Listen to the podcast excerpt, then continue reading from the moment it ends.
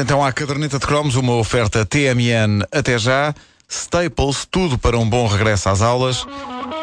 E AMP3E dá nova vida aos seus velhos equipamentos elétricos e eletrónicos.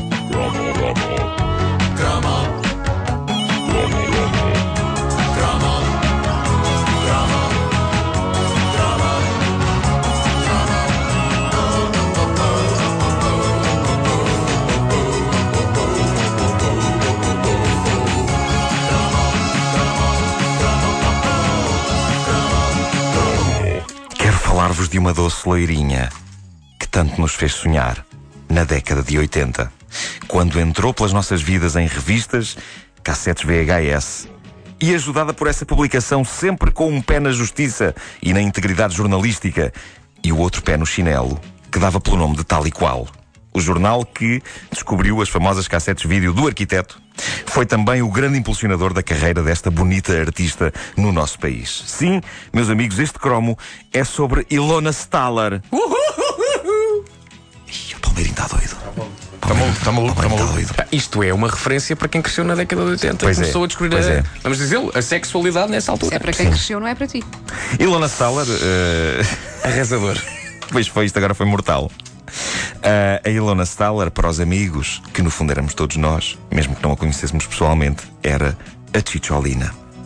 Chicholina é possivelmente a artista de, vamos chamar-lhe, Trollaró, mais famosa do mundo. Uma pessoa que só conheça uma artista deste tipo de entretenimento conhece a Chicholina. E devo dizer-vos, para mim, Chicholina era eterna, quase como um desenho animado ou um boneco de BD. As personagens da animação e da banda desenhada têm essa coisa gloriosa que é não envelhecerem. O tempo não passa por elas, não é? Nós nunca veremos os sobrinhos do Donald entrarem para a faculdade ou arranjarem um emprego, terem filhos, tornarem-se avós e deixarem de se chamar o Guinho, Zezinho e Luizinho para se chamarem senhores Hugo, José e Luís Donald.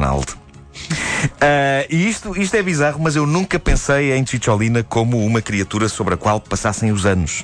Passou muita coisa sobre ela, mas eu achava que o tempo não. E que mesmo 30 e tal anos depois da sua era de glória, os anos 80, ela se mantinha ainda hoje para aí com 30 anos de idade. Não me perguntem porquê, mas na minha cabeça Chicholina não envelhecia. Era como o Asterix, só que com enormes seios. Qual não é. E sem bigode. Qual não é o meu choque quando, em pesquisas pela internet, eu constato que Ticholina faz ainda este ano 60 anos de idade? Eu não sei porque é que isto foi um choque para mim, porque é o rumo natural das coisas, mas com a breca é esquisito pensar que a jovem e robusta sex symbol que povoou as nossas fantasias adolescentes está prestes a ser o tipo de senhora a quem temos de ceder o nosso lugar no autocarro.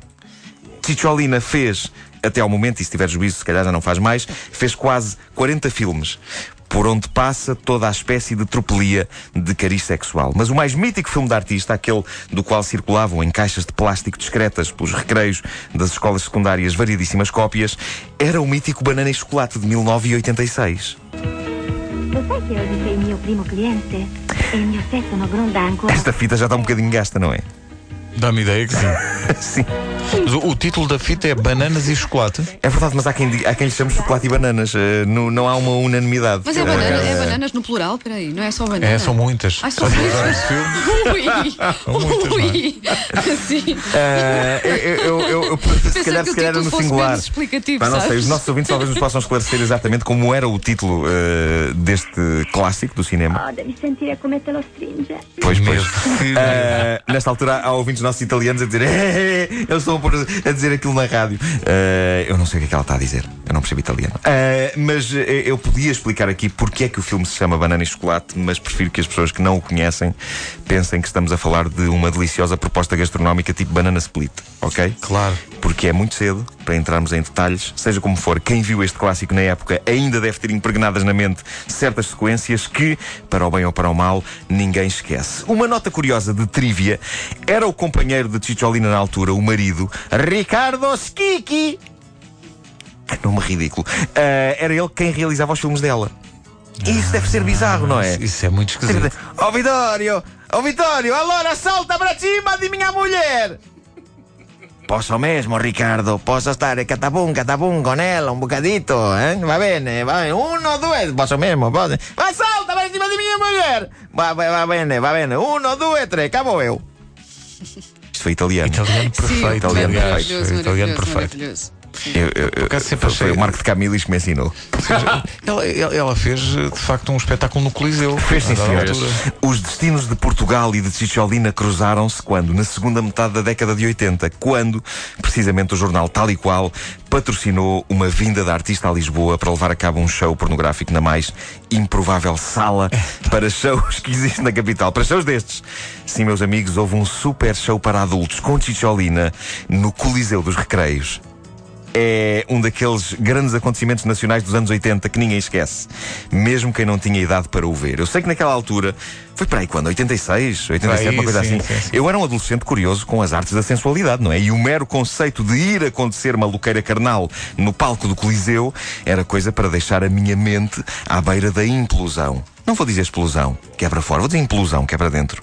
Ah, no fim de contas, em 86, eu ainda não tinha deixado assim há tanto tempo a infância, tinha 15 anos, e ainda eram demasiado vívidas na minha mente as memórias do lendário circo de Natal, do Coliseu. Exato, Palhaços, agora ir ao Coliseu para ser confrontado Claro. com aquela realidade. é? palhaços, acrobatas, bichos amestrados. Ora bem, palhaços houve, não é? Palhaços houve. Eh, nomeadamente os indivíduos que pagaram bilhete por um show que, eh, ainda hoje, muitos dos que assistiram ao vivo dizem que foi um incrível embuste e uma das coisas mais deprimentes que já agraciaram o palco do Coliseu. Acrobacias, parece que houve também. Parece que contorcionismo também. Bichos amestrados não, mas ainda hoje se fala das coisas inacreditáveis que a artista fazia no Coliseu dos Recreios com um bicho empalhado. Bom, eh, em suma, isto de pôr a Ticholina no Coliseu foi daquelas ideias dementes e impensáveis que só podia ter surgido na década de 80. Eu acho que é uma década em que parecia que estava toda a gente bêbada na altura. Ticholina, onde? Coliseu dos Recreios. Sim, senhor, está feito. Reza a lenda que esteve presente muita gente, mas de facto há memórias espalhadas pela internet que falam do famoso espetáculo de Ticholina em Portugal como tendo sido uma experiência que roçou o traumático. Misto do quão deprimente. Para algumas pessoas foi como ir à guerra. Foi assim, tipo, é, é o Vietnã daquelas hoje pessoas. têm pesadelos. É o Vietnã, sim. É o misto do quão deprimente era o que se passava não só em palco, mas do quão deprimente era o que se passava também na plateia. Nunca mais se voltou a repetir uma experiência radical, tão radical como esta, no Coliseu dos Recreios, até este ano, quando cantámos lá com o José Cid na caderneta de cromos ao vivo, claro. Sim, eh, aliás, estava aqui, eh, aqui a pensar. foi, foi, foi já no ano passado, Foi não foi? passado já. Incrível. Estava aqui a pensar que quando fomos ao Coliseu, eh, para quem não sabe, e a maior parte das pessoas se calhar não sabe, existe um bar no Coliseu, eh, no, atrás do palco, onde estão eh, as assinaturas dos artistas que passaram pelo Coliseu nas paredes. Da próxima vez que fomos ao Coliseu, temos que procurar Epá, a nós temos assinatura procurado- de Cicciolina. Pois temos. Será que ela assinou? Ah, Ou ela, ou, E assinou com caneta. O que eu vos digo é que aquele- aqueles bastidores onde nós aqueles camarins, aqui- aquilo deve ter visto já histórias. Sim, sim, de qualquer maneira, se não está a assinatura dela, procuremos uma ferradura. E, e ficamos assim. E pronto. Ficamos É assim. e vamos, Ficamos vamos- então assim. Ficamos então assim. Vamos para dentro. A caderneta de é uma oferta TMN até já. Staples, tudo para um bom regresso às aulas. E AMP3E dá nova vida aos seus velhos equipamentos elétricos e eletrónicos.